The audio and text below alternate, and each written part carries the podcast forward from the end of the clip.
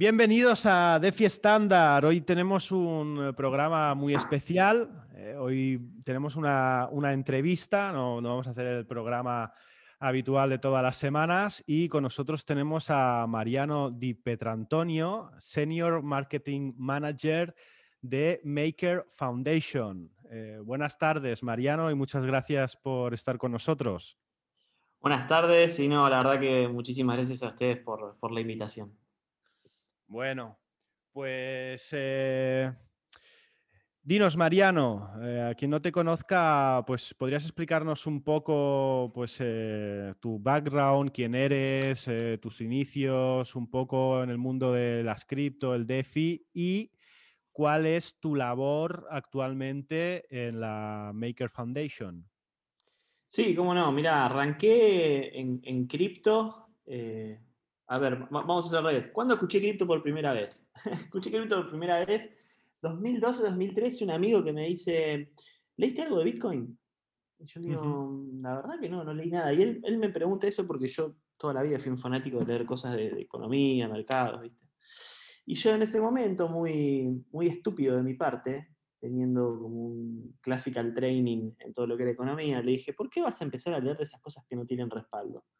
Yo no pierdas el tiempo en eso, anda, instruite en algo que, valga la pena, ¿viste? Muy a lo, a lo, a Nuriel Rubini. y después me como, me, como que me quedo dando vueltas en la cabeza. Digo, ¿por qué le dije esa respuesta si, si ni siquiera leí sobre Bitcoin? Como que estuvo muy mal de mi parte, ¿viste? Me, me quedó como así como un remordimiento. Y empecé, bueno, dije, para, vamos a darle una chance, vamos a empezar a leer. y cuando empecé a leer no entendí nada. No entendía absolutamente nada, ¿viste? ¿Qué sé yo? Digo, esto es, esto es revolucionario, no entiendo, no, entiendo qué tiene de revolucionario esto, ¿no? Bueno, pero la cuestión es que estuve un año como investigando, viendo, leyendo, hasta que, bueno, cerca del 2013, fue 2014, no me acuerdo. Es como que se, viste que tenés ese clic en la cabeza. Sí y como que te cae absolutamente todo junto, todo el entendimiento junto, y el entendimiento tecnológico, el entendimiento económico, el filosófico, el social, el, como el todo. Claro. Y dije, fa, claro, ahora sí. Se te encendió la bombilla. Claro, fue una, como un momento de eureka, una epifanía que dije, la puta madre, perdón la, expresión, eh, esto, es, impresionante. Esto es impresionante.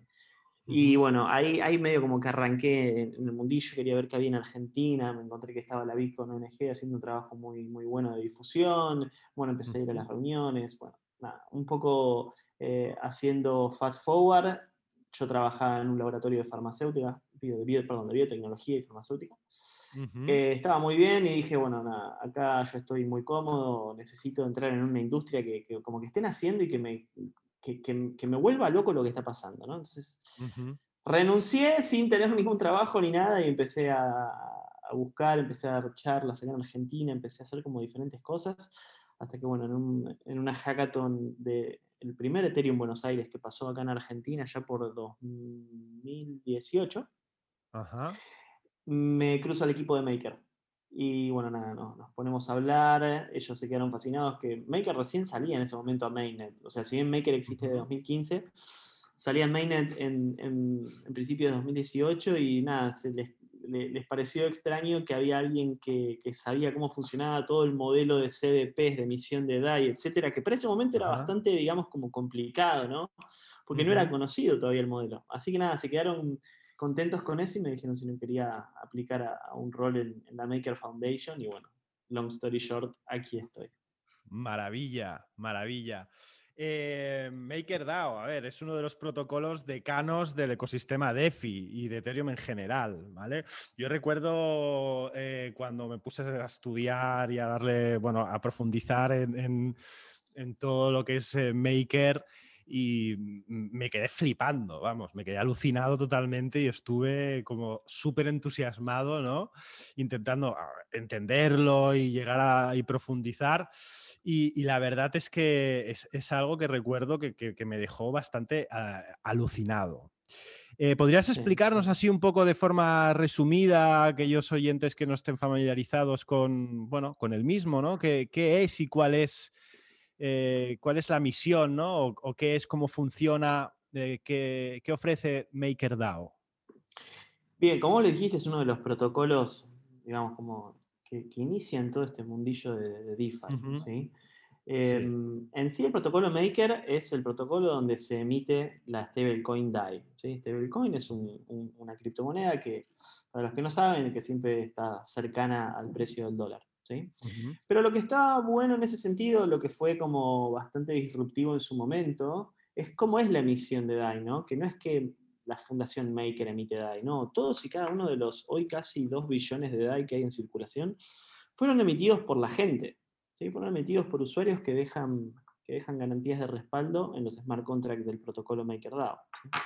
Para hacer una explicación siempre utilizo la misma analogía que me parece que es la más, eh, como la más clara, ¿no? que es el, como si fuese una casa de empeño en realidad.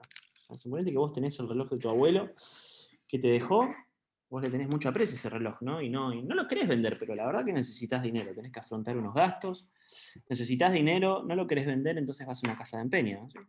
Le mostrás el reloj al señor de la casa de empeño y le decís, señor, ¿cuánto me da por, por este reloj? El de la casa de empeño lo mira y te dice, y mira, yo te doy 100, 100, euros, te doy.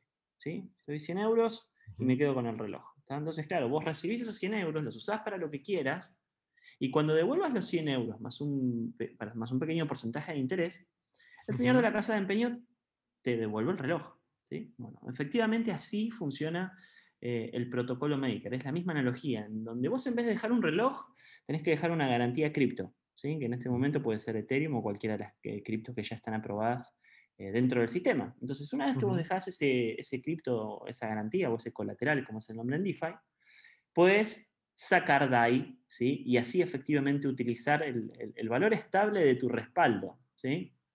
Con lo cual, eso te sirve también como para no exponerte a la volatilidad del mercado. ¿sí?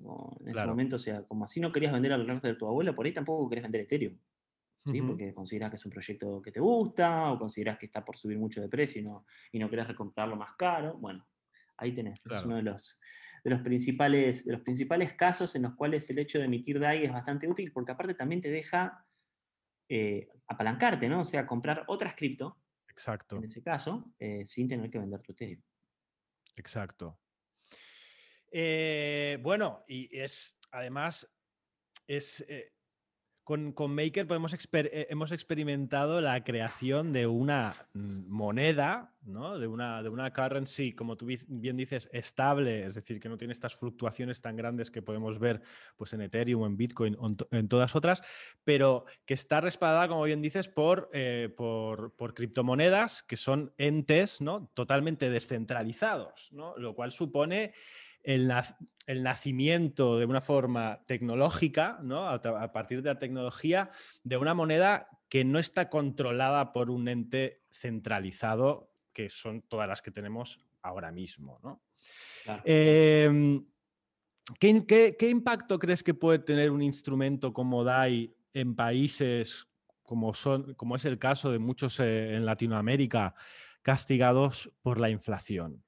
¿Y cuál eh, si, si, cuál es el nivel actual de implantación en, la región ¿no? de, de MakerDAO y, y, de, y de DAI. ¿Cómo ves todo esto? Mira, la verdad que creo que Latinoamérica es uno de los terrenos más fértiles para este tipo de criptos, ¿sí? el tema de, stablecoin. ¿Por qué? Porque, bueno, si bien es cierto que Bitcoin es la número uno, es la primera y, y nadie discute eso, la cuestión de su volatilidad también es bastante fuerte. ¿sí? ¿A qué voy con que es bastante fuerte y no por, porque sea bueno o sea malo? Porque para mí es bueno que Bitcoin tenga volatilidad. Pero el hecho de que por ahí eh, perder en dólares, como bueno, también ganar puede ser, ¿no? Obviamente. Pero bueno, eh, el hecho de también perder en dólares eh, para un ciudadano latinoamericano es arriesgarse a mucho. ¿sí? Claro. Mm. Es arriesgarse a mucho, sobre todo cuando vos tenés países como Venezuela, que por ahí el, sueldo claro. Promedio debe estar creo, unos 30 dólares al mes. ¿sí? Entonces, son, son cuestiones, creo que eran 30, bueno, si no, por favor, que, alguien me corrija eh, después, pero bueno, sé que anda, anda por ahí. O sea, lo que, quiero, lo que quiero dejar claro es como que cualquier cambio de precio demasiado brusco em, no está muy bueno para el día a día de, las, de las personas de Latinoamérica, ¿no? Entonces, el tema de, de, de un stablecoin te abre, te abre otras puertas, ¿no? Te abre otras posibilidades y te deja también esta cuestión de una rápida exposición, por ejemplo, a Bitcoin, si querés. o Ethereum. Entonces eso también es como una ventaja. Más allá de que cuál es la primer ventaja eh, súper, eh, digamos, como súper eh, cercana para el usuario de Latinoamérica, primero que nada es mm, tratar de ahorrar en una moneda que no es la nacional, ¿sí? en una moneda que no, no está manipulada. Claro. Una moneda en la cual una persona tiene que trabajar X cantidad de tiempo para un bien y que con cada devaluación te aumentan el tiempo del cual vos tenés que trabajar para llegar a ese bien. O sea, están diluyendo tu vida en, un aspecto. Si uno trabaja eh, y, da tiempo de su vida para ello, cuando un gobierno manipula una moneda, diluye efectivamente también tu vida. ¿okay? Así que, bueno, nada, desde ese lado fue, fue la verdad que una, una de las cuestiones que, que, trabajamos fuertemente en la comunicación acá, como, como diciendo, bueno, mira, primero instruite en, este mundo porque acá eh, sin, educación no se va a ningún lado. ¿sí? No, no, no hagas o no compres cosas que solamente compran los demás, básicamente. no porque lo compren los, demás, lo tenés que hacer. ¿sí? Instruite qué estás haciendo primero. Eso fue como el primer mensaje fuerte que, que hicimos. Em, y, después, bueno, nada, lo que fue pasando también en, el contexto económico latino fue ayudando mucho a que, bueno, monedas como, como DAI, por ejemplo, sean eh, de las más usadas en Latinoamérica en términos de stablecoin. Genial. Sí, totalmente, totalmente. Yo siempre he pensado desde el primer momento y de hecho ya lo noto que eh, dentro del habla hispana, comparado con España, yo veo muchísimo más movimiento en Latinoamérica, en general siendo igual Argentina quizás uno de los sitios o el sitio donde más, pero, pero sí, sin duda alguna, y creo que evidentemente pues todo el contexto económico y el tema de las devaluaciones de moneda que, son eh, desgraciadamente habituales en, muchos de estos países eh, latinoamericanos, pues tiene, vamos, o sea, eh, tiene una importancia total, ¿no? Es, es definitiva. Mariano, em, a día de hoy todavía los el, comercio internacional sigue estando dominado por, el dólar. Aunque en, este contexto que estamos eh, ahora mismo, con tanta turbulencia, con el dólar eh, aumentando su masa monetaria, un, creo que era un 23% solamente eh, durante el 2020, bueno, pues se empiezan a oír voces ¿no? de, cuestionando la hegemonía del dólar como reserva de valor. ¿no? Como, como, mm, eh, como, sí, como reserva, no reserva, no, reserve currency, como, moneda de reserva. Sí, sí, como, moneda de reserva. Sí, sí, también como reserva de valor, ¿eh? porque por ejemplo, como para que te dé una, acá Argentina, eh, siempre el Banco Central claro. cuáles son las reservas en dólares, así que... Claro, Sí, sí, sí, sí, sí. Bueno, es que me salía como en inglés y lo estaba traduciendo en mi cabeza. Eh, la pregunta es, eh, ¿se plantea MakerDAO emitir a corto o medio plazo versiones de DAI ancladas a otras divisas fiat? O, por ejemplo, otra cosa, perdona que te, interrumpa, otra cosa que se, que se habla, ¿no? que está un poco en, el candelero, eh, em, monedas que estén ligadas a algún tipo de canasta o de índices, un poco para movernos un poco de esta hegemonía del dólar. Es una buena pregunta. Es una muy buena pregunta. Y, a ver, no, tengo una respuesta porque primero que todo lo que pase en Maker pasa por votación y lo que se discuta dentro de la comunidad, ¿no? Eh, las discusiones pasan en el foro, que es forum.makerdao.com. Y desde los inicios de Maker que se habla de algo similar a eso. A mí me encantaría ver algo como si fuesen, bueno, estos activos sintéticos, ¿sí? Y poder ver algún tipo de Eurodai, Yendai, Em, o, mismo Tesla DAI, o Amazon DAI, porque la verdad que el hecho del armado económico que existe detrás de eso, mientras existe un colateral y, un, Oracle que sea lo suficientemente resiliente y descentralizado, no hay ningún problema en armarlo. ¿sí? Eso obviamente que tiene que estar bueno, nada, la comunidad de acuerdo y, que existe el, código para ser implementado. Puede ser que en un futuro lo veamos, ¿sí? pero también hay, puede ser que se implemente como desde otro lado. ¿Cómo sería eso? Bueno, por ejemplo, ahora muchos de los últimos colaterales aprobados en el sistema fueron tokens de, LP, de Liquidity Provider de, MiSwap. Entonces, con lo cual el hecho de que se puede aprobar, supone, si por, ponerte un ejemplo, ¿no? si se prueba algún token de, estos que tiene un, modelo en el cual se pueden tradear sintéticos, es como indirectamente estaría respaldado por, el mismo mecanismo. ¿no? Claro. Em, así que habría que ver cómo se desarrolla. La verdad que, es interesante. Em, a mí me gustaría mucho ver también otra, otra, otro, otro activo sintético. Y, lo que tiene de bueno que a veces también me lo preguntan es, bueno, pero Mariano, ¿qué pasa si en realidad el dólar entra en una espiral inflacionario y perdemos al dólar como unidad de cuenta? Mira, acá siempre digo lo mismo, lo que importa del sistema de MakerDAO es el respaldo. Es el respaldo. Y el respaldo está. ¿Por qué? Porque el respaldo va a reaccionar frente a ese, a ese espiral inflacionario. ¿sí? Si hoy, vamos a hacer un ejemplo, Ethereum vale 1.800 dólares, ¿sí? si el dólar entra en un espiral inflacionario, va a dejar de valer 1.800 dólares, es probable que valga 5, 6, 7 mil dólares. La verdad que no lo sé. Em, entonces, eh, el, sistema precisamente va a, también a, responder frente a eso. Em, con lo cual, a ver, si el dólar deja de ser esta unidad de cuenta mundial porque ya está muy inflacionado, se cambia directamente cuál es, vía votación, cuál es el tracker a seguir, básicamente. Eh, y, se puede poner otro, otro valor directamente desde, desde, el sistema de Maker, con lo cual sí, puede ser una, canasta, puede ser, no sé, otra moneda, lo que sea, pero sí, sí, es totalmente eh, factible eso. O sea, eh, cambiar, lo que sería cambiar el tracker es una cosa desde un punto de vista técnico mm, relativamente sencilla de hacer o... Es votación y es código, sí, en realidad el, tema de sencillo, difícil dentro del, del, sistema, o sea, la verdad que todo lo que es eh, parte del código de Maker es, tiene como muy pensado todo, ¿no? Creo que el, tema va más por una cuestión de comunidad, discusión y votación. Me parece que va por ahí. Vale, vale, genial.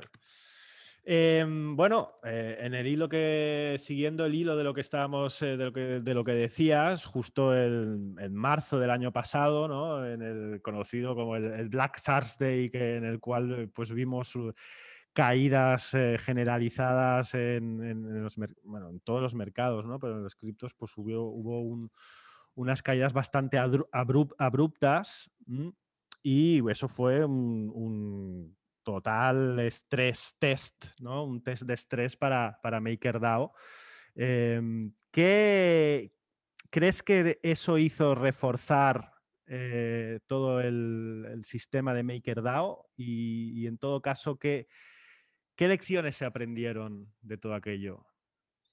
Creo que la, la lección principal es el tema del funcionamiento de, de la red de Ethereum. ¿sí? Eh, hubieron informes bastante buenos sobre el tema de cómo se comportó la mempool eh, justamente ese día. Eh, y de ahí, bueno, nada, salieron también como diferentes upgrades que se tenían que hacer en los sistemas como para, para responder frente a algo similar a eso, ¿no? La cuestión es que, bueno, también fue, fue algo bastante extraño lo que pasó. y, y se dieron como demasiadas cuestiones, ¿no? un poco la tormenta perfecta. Pero lo bueno es que en, ese, en, ese, sentido el sistema de Maker con, con, la misión de Maker respalda de nuevo el DICE que, que existe sin que, no tiene eh, respaldo, ¿no? que está en circulación sin respaldo. Con lo cual, bueno, dentro de ese diseño está contemplado que algo así pase.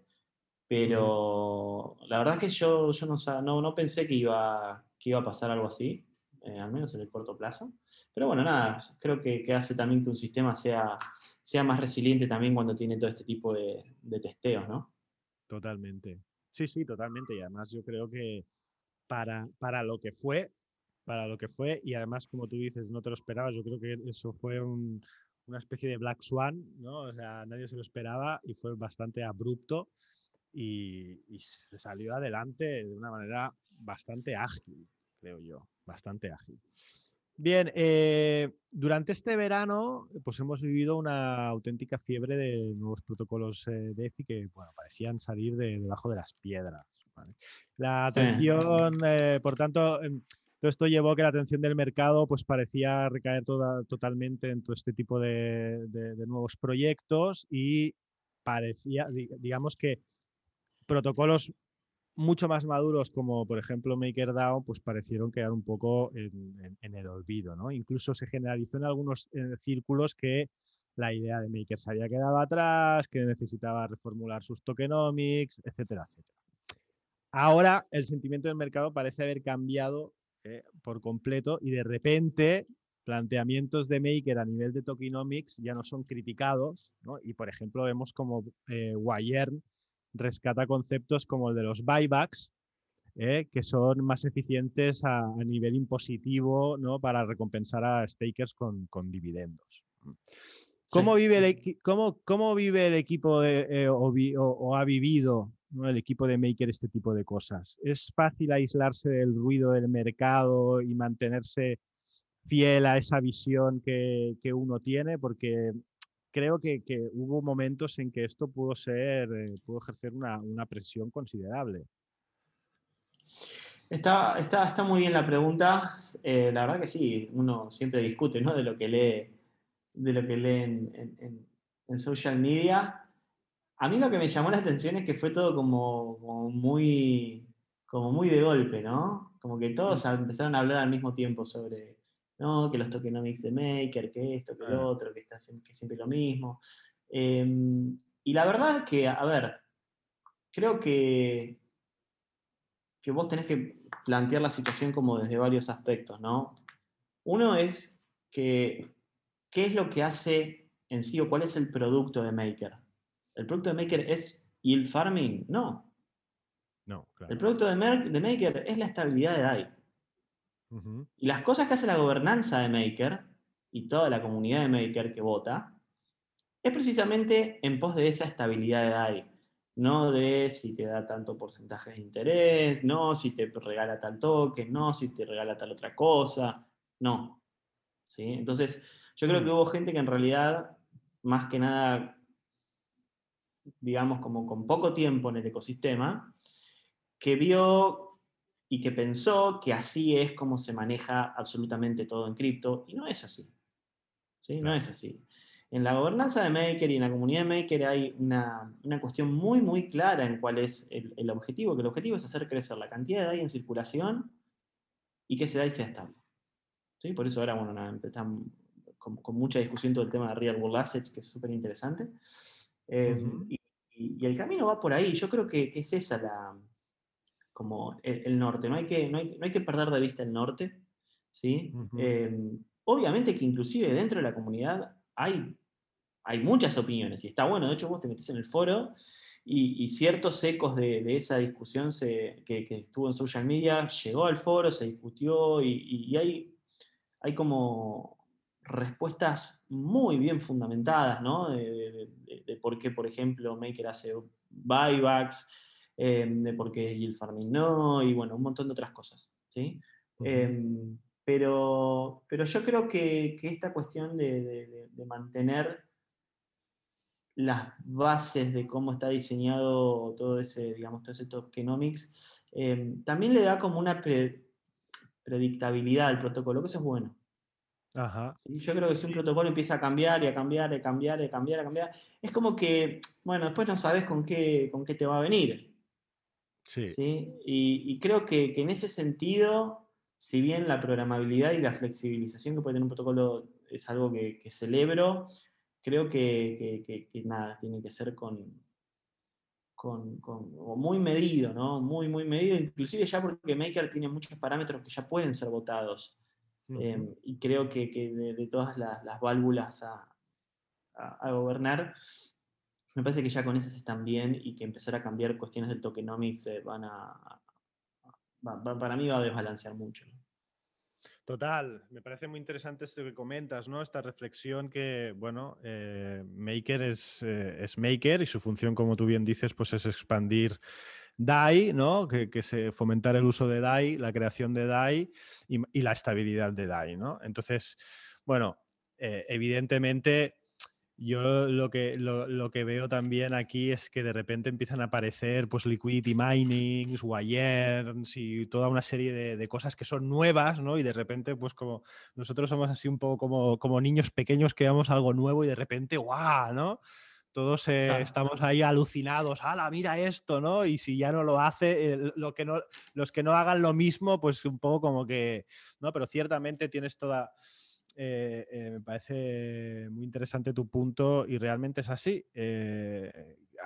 Maker es lo que es y no es Maker, pues no es SushiSwap o no es Compound o no es Aave. Eh, y tiene que mantenerse fiel, ¿no? Y hablando un poco de las eh, teclas que Maker tiene para, tocar, eh, nos gustaría que nos contaras un poco sobre esta nueva iniciativa de MakerDAO, el PSM, PEC Stability Module. ¿Para qué sirve? ¿Cuáles son sus beneficios? ¿Cómo funciona? Bien. Sí, bueno, el PSM es, digamos, una forma como muy sencilla de emitir DAI. ¿sí? Se da cuenta que es una emisión de DAI sin volt. Vos comúnmente tenías que abrir un Vault eh, ahí en Oasis para poder emitir DAI y generar una serie de cantidad de transacciones. Y de hecho, una de las cuestiones que, de, los research que, salió precisamente ese Black Thursday es esto, ¿no? también de la cantidad de transacciones que vos tenés que hacer como para emitir DAI. Que una de las cosas que había pasado también fue eso, que muchos de los mineros se habían quedado sin, sin inventario de DAI para seguir recomprando todo lo que era la parte de las liquidaciones. Entonces salió una idea bastante buena, que es esto del PSM, en el cual directamente se puede cambiar eh, un stablecoin, que en este caso es USDC, directamente por DAI. ¿Sí? Es como que emite DAI automáticamente con ese cambio.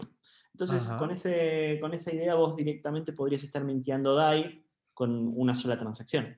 ¿Entendés? Sin tener que hacer como todas las otras transacciones.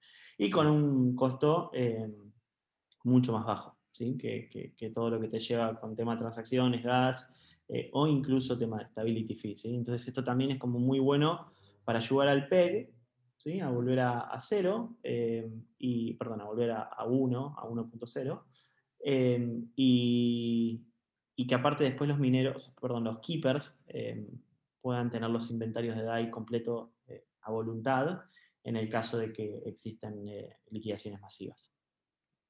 Genial. Entiendo. Em, bien, eh, DAI es una pieza imprescindible, imprescindible dentro del ecosistema, ¿no? Como bien decías, ahora mismo, pues eh, mirando un poco las métricas, sí, casi 2.000 millones emitidos, ¿no? Casi nada.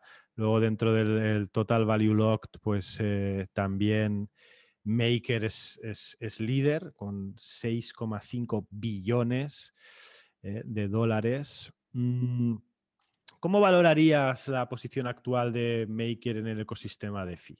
¿Podemos esperar eh, algún tipo de colaboración eh, con otros protocolos, como por ejemplo eh, toda esta especie de Open Org que estamos viendo con, con con una serie de satélites que, bueno, que mantienen su independencia, pero de alguna manera están conectados? Mira, yo creo que a, ver, primero que no hay en sí como estas partnerships o asociaciones más que implementaciones que, que se dan en el mundo DeFi que son abiertas, ¿no? Por código abierto. Pero sí yo veo algo muy interesante que está pasando en el foro, que es todo el tema de, real world assets, ¿no? De, tener como, como, como, colateral activos del mundo real. Y, y, la verdad que no hay avances que están muy buenos. No son tanto, digamos, como avances tecnológicos en sí o per se, pero sí son avances en, cómo estructurar un, modelo para, para, que Maker sea como este credit facility de, activos del mundo real, ¿no? Y ahora es, como que entra en, la imaginación de cada uno a qué puede ir, desde energías renovables hasta real estate, trade finance, lo que sea, ¿sí? Con lo cual eh, la escala del protocolo en ese sentido, una vez que ingresen los real world assets, para mí va a ser impresionante. Pues sí, la verdad es que ya lo del Real Wall Asset es algo que yo desde, desde la primera vez que me llegó ese concepto a la cabeza fue como, bueno, también un momento de epifanía. Dije, ostras, esto, esto, esto es gigantesco. Bien, en, una antigua entrevista con, con Rune Christensen, el fundador de Maker, eh, bueno, se hablaba de que, de, CDPs en los que se podría utilizar DAI como colateral y emitir todo tipo de activos sintéticos. Bueno, esto antes, antes lo comentabas. ¿no? La siguiente etapa de desarrollo del protocolo estará marcada por iniciativas de este tipo. ¿Cómo ves tu MakerDAO? Igual esto sería más a un título personal, igual que tú dejarás volar tu imaginación, porque evidentemente depende de muchos factores, ¿no? Pero ¿cómo te imaginas eh, MakerDAO?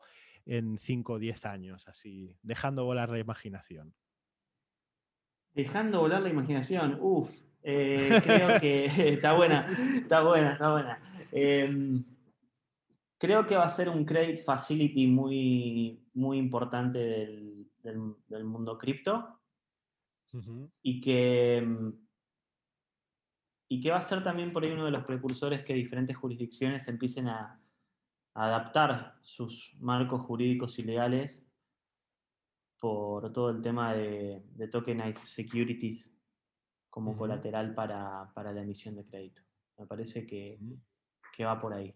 Y es un mercado que todos saben, ¿no? Sí, gigantesco. Esto es gigantesco, sin duda alguna. Bueno, Mariano, pues eh, una, última cuestión que me viene con esto. Así que eh, el otro día eh, escuchaba una, una, entrevista con el, con, el, chico de, no sé si conoces, Maple Leaf Capital. Em, sí.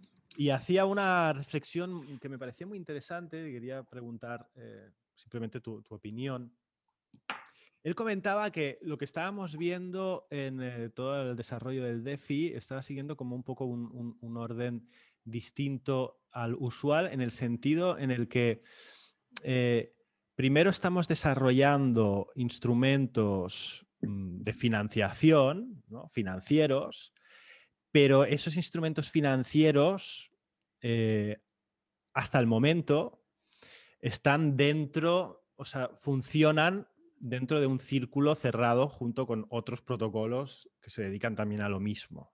Es decir, eh, normalmente le explicaba, pues hay un granjero que tiene una granja y que empieza a construir una plantación o tal, y entonces en ese momento, eh, para ampliar, ¿no? para, hacer, para hacer crecer su granja o el negocio que sea, pues recurre a instrumentos financieros. Y, ahora, y entonces en ese momento es cuando se hace necesario un instrumento financiero. Y él comentaba un poco que, esto estaba yendo al revés. Primero se estaban desarrollando instrumentos financieros, pero que en su opinión faltaba otro tipo de proyectos o de, sí, de proyectos de, empresas que se financiaran a partir de eh, utilizando esos esos eh, proyectos eh, de DeFi, ¿no? esos instrumentos financieros, esos, esos, proyectos em, que ofrecen eh, financiación. ¿Qué te, parece esta, ¿Qué te parece esta reflexión? Em, no sé si estoy de acuerdo. Yo creo que, que hay de todo un poco. Creo que se está dando como un caldo de cultivo en donde no, no, no, es que hay una dirección si esto nace de un producto financiero y se crea algo, o si se crea algo y después es el producto financiero. Em, el, el, caso que, que, más me viene a la cabeza, por ejemplo, es Hedgic, donde nada, tiene una, una, cuestión de, de, comprar opciones, call y puts, totalmente innovadora con un peer to pool, que antes no existía, ni en los mercados tradicionales, ¿no? Eh, entonces, nada, creo que, o, mismo lo de UMA Synthetics, me parece que está buenísimo los sintéticos de UMA. Eh, creo que, es como que no hay una dirección clara, ¿sí? Esto es como una especie de, océano que, están pasando cosas, ¿sí? Están pasando cosas, se está mezclando, se está probando qué sirve, qué no sirve, y creo que va, que va por ese lado. Lo que, lo que sí creo es que la coyuntura mundial en términos, bueno, obviamente de la pandemia y obviamente de cuáles son las respuestas de los gobiernos y los bancos centrales a esa pandemia, es como que exacerba todo. ¿sí? Lo, lo, lo, lo, exacerba demasiado porque independientemente de que ahora nos parezca muy loco que Bitcoin esté en casi 48 mil dólares o Ethereum en, en 1800, también tenemos que ver cuánto subió la masa monetaria a nivel mundial. Sí. Entonces, por ahí, masa monetaria ajustada, por ahí el precio sigue siendo similar. La verdad que no hice ese ejercicio. Pero bueno, eh, el, tema es que a nosotros siempre la, nominalidad de los precios eh, nos, nos, pone como locos, ¿no? Eh, y, creo que, eso también, bueno, nada, afecta en, todo sentido. Afecta en todo sentido. eh, y, a veces hay un rush por crear productos financieros para no perderse ese boom, a veces hay un rush por crear eh, un, un, asset nuevo, ¿no? Eh, y que tenga un modelo nuevo, y bueno, nada, como varias cuestiones, no, no, no sé si lo veo tan, tan streamline ese proceso, pero sí creo que, que como todo proceso de creación o como toda burbuja, el 80% se va a descartar y solo va a servir el 20% y ese 20% va a ser un nuevo paradigma. Total, total. Sí, eh, yo en términos generales no lo conozco, pero sí que tengo entendido, sí que he leído que, solo de dólares aumentó, o sea, de, todos los dólares que existen ahora, el 23% se crearon solamente durante el 2020, cosa que, es una salvajada. Pues bien, eh, hasta, aquí la entrevista de, hasta aquí la entrevista de hoy. Eh, muchísimas gracias, Mariano, por, por tu tiempo y, y, bueno, nosotros nos despedimos aquí. Eh, la semana que viene volveremos con nuestro podcast semanal y bueno, en un futuro pues también con, con otras entrevistas. Pues bueno, Mariano, muchas gracias por todo. Nos despedimos aquí. Un saludo muy grande y, nada, hasta la próxima. Muchas gracias. Muchas gracias, gracias por la invitación. Eh, y, y, la verdad que nada, sería muy buena la entrevista, muy, muy linda.